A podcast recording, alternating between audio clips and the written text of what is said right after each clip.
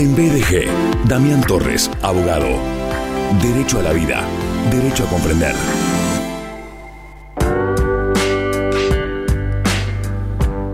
Señor juez, no es Fernando el imputado, es Amanda, alegó la defensa en la audiencia ante el juez de control de acusación en la ciudad de Bariloche, donde se investiga la muerte de una mujer a manos de Fernando Alves Ferreira.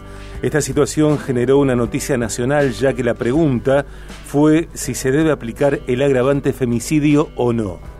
Si es una mujer quien mató a otra mujer, entonces no se podría, y la respuesta sería muy simple, pero la propia ideología enredó a la justicia.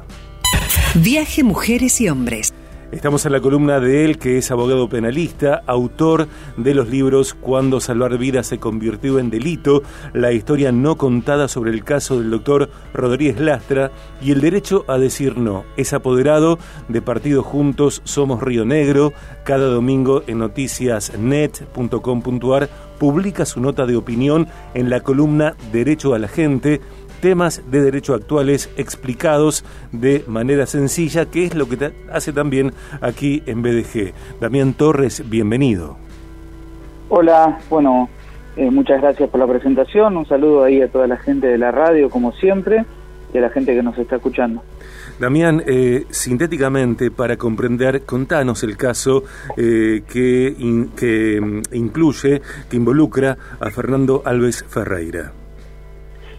Eh, bueno, te cuento, Sergio, es, es un caso que, que se hizo noticia nacional acá de, mi provincia porque una hay un, una persona, este, este hombre, este chico Fernando, eh, se presenta en los tribunales porque está acusado de matar a una joven.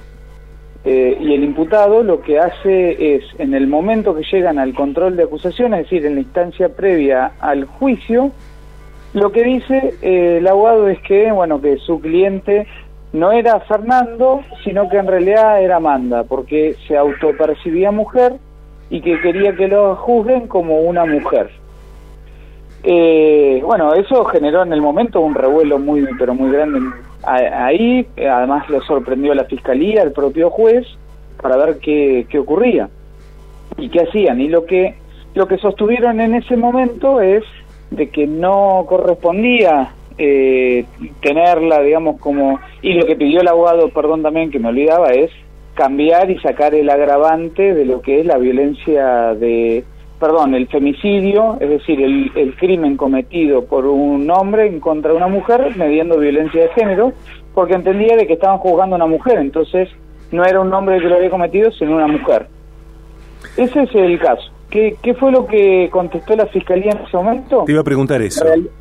Claro, que en el momento de la comisión del hecho, es decir, cuando se produjo el asesinato, eh, la persona era un hombre, tenía DNI como hombre y no tenía ninguna exteriorización eh, de, haber sido eh, una mujer y solicitó que se mantenga el agravante. Bueno, el juez sostuvo esto, pero el caso va juicio por jurados, entre otras cuestiones, además de definir el tema de la autoría, es decir, de que es el autor del homicidio, que eso mucho no está en discusión porque el propio imputado fue quien lo, quien lo confesó en una de las audiencias, sino esto lo va a tener que definir un jurado popular en, en un juicio que se va a llevar adelante. Damián, hay quienes pueden entender que aducir eh, el factor autopercepción sería una suerte de chicana para eludir eh, el agravante femicidio. Puede ser. A ver, eh, el contexto es el siguiente. Este, esta, este hombre eh, es una persona que venía con una pareja o en un matrimonio homosexual, estaba casado con una persona del mismo sexo hacía, hacía bastante tiempo. Y habían hecho el alquiler de un vientre donde esta, esta joven, que termina siendo la víctima, había dado a luz un hijo en función de una inseminación artificial hecho con el propio eh, semen, digamos, de uno de los de, de, la, de los dos que eran pareja, no te sé decir si era del imputado o de su pareja que después falleció.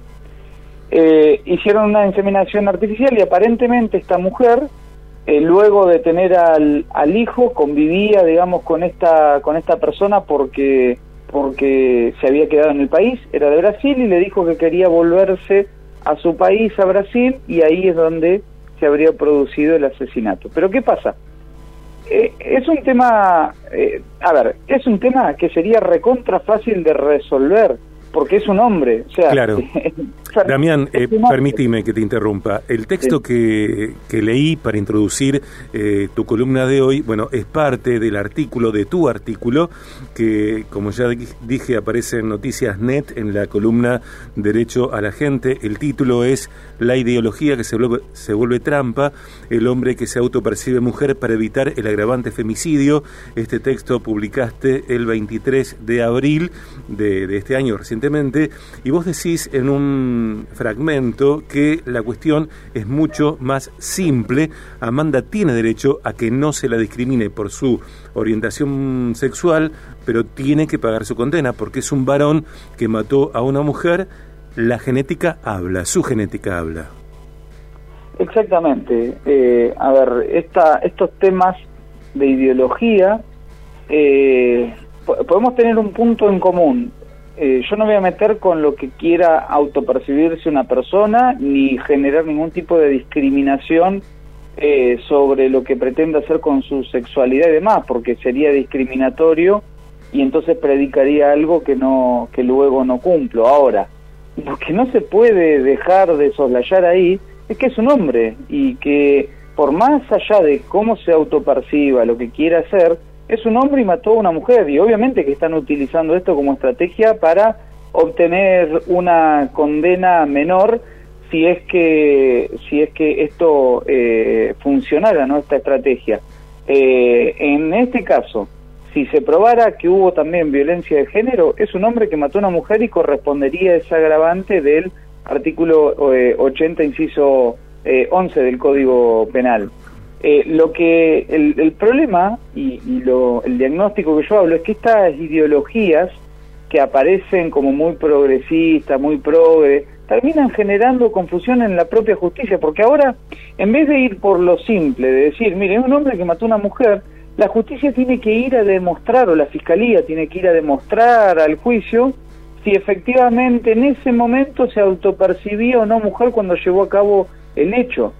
Eh, es decir, una complejidad que no sería tal. Y, e incluso, como lo menciono allí en el artículo, eh, si se pusieran a analizar la cuestión normativa de, esta ley de identidad de género, casi hasta tendría razón, porque la ley no exige en ningún momento la exteriorización, porque la autopercepción, conforme lo define la ley, que es una locura, es, una, es un sentimiento interno de la persona que en definitiva no exige una exteriorización, porque dice que puede, eh, puede de alguna manera eh, tener cambios externos, pero si dice la ley que puede, puede no tenerlos también. Entonces, en este caso, si fuéramos a lo normativo, tendría razón, pero si vamos a la razonabilidad, a la lógica y todo lo demás, no lo tiene. Y, y lo único, digamos, discutible dentro de la ley es el tema del cambio del DNI, que habla de que eh, a partir del momento en que se inicia el cambio de DNI, eh, podría, eh, eso no implica los, las obligaciones y derechos que se contrayeron anteriormente. Ahora, esto es también contradictorio con lo que profesa esta ideología de, de respetar el sentimiento interno y la autopercepción interna. Entonces, está en un problema la justicia, un, problema que termina poniéndolo la propia ideología. Damián, eh, ¿en cuánto tiempo aproximadamente será este juicio eh, con jurado popular y cómo se elige, cómo se selecciona a quienes integrarán ese jurado popular?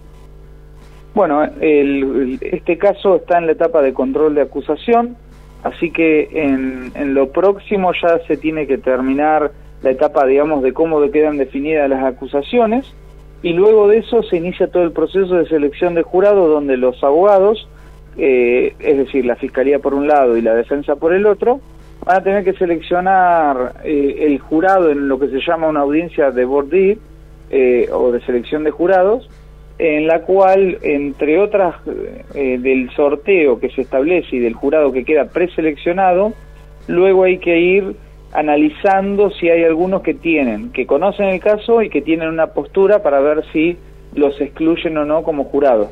Va a ser muy importante ese trabajo de selección para que sea el jurado más puro eh, y que no aparezca, por ejemplo, un jurado ideológico hacia un lado o hacia el otro que termine de alguna manera beneficiando a una de las partes. Así que va a ser un trabajo muy importante de los abogados cómo llevan adelante este caso.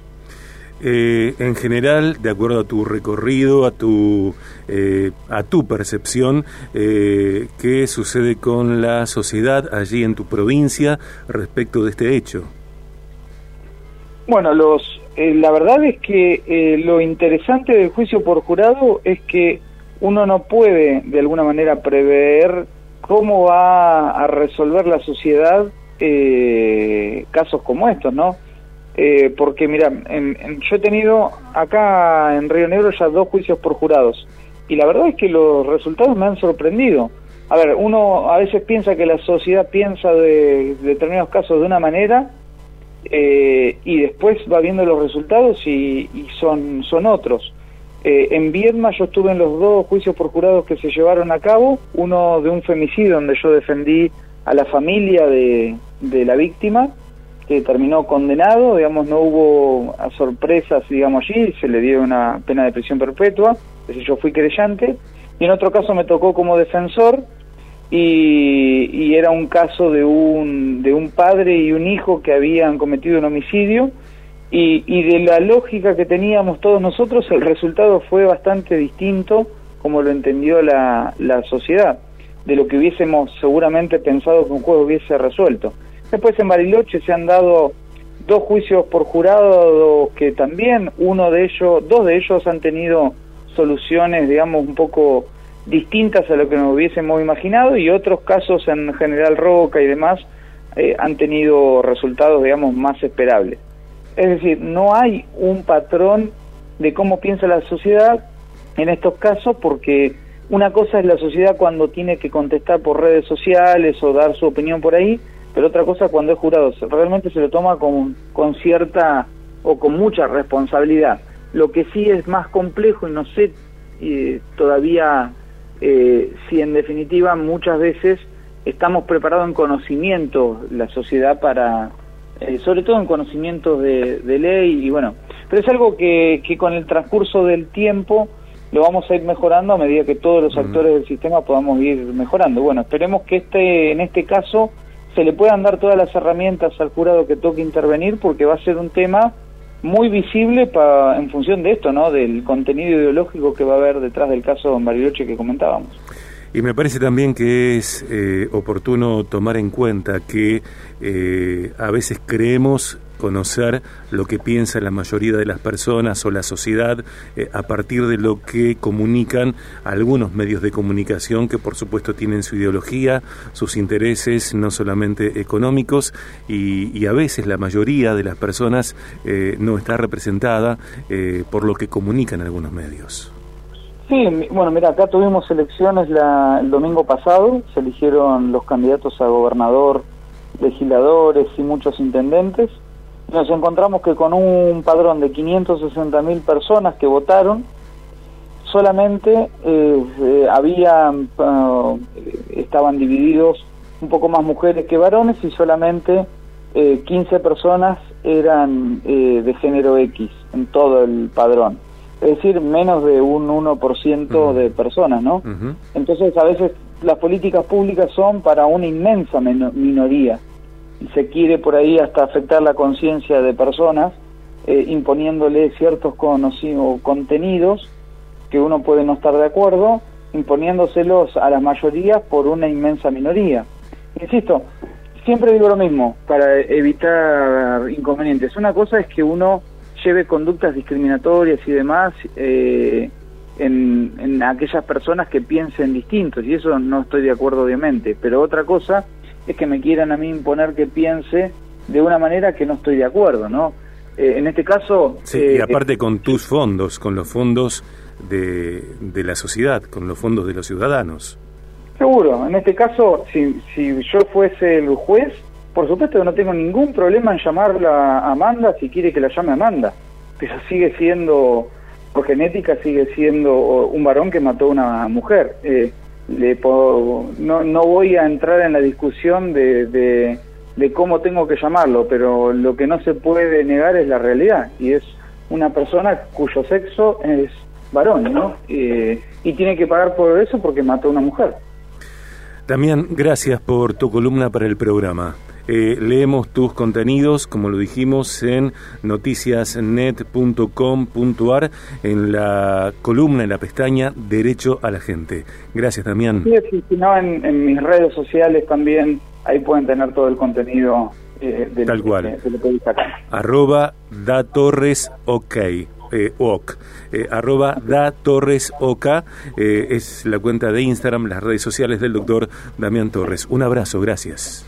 Otro para vos, un saludo grande. Chau, chau.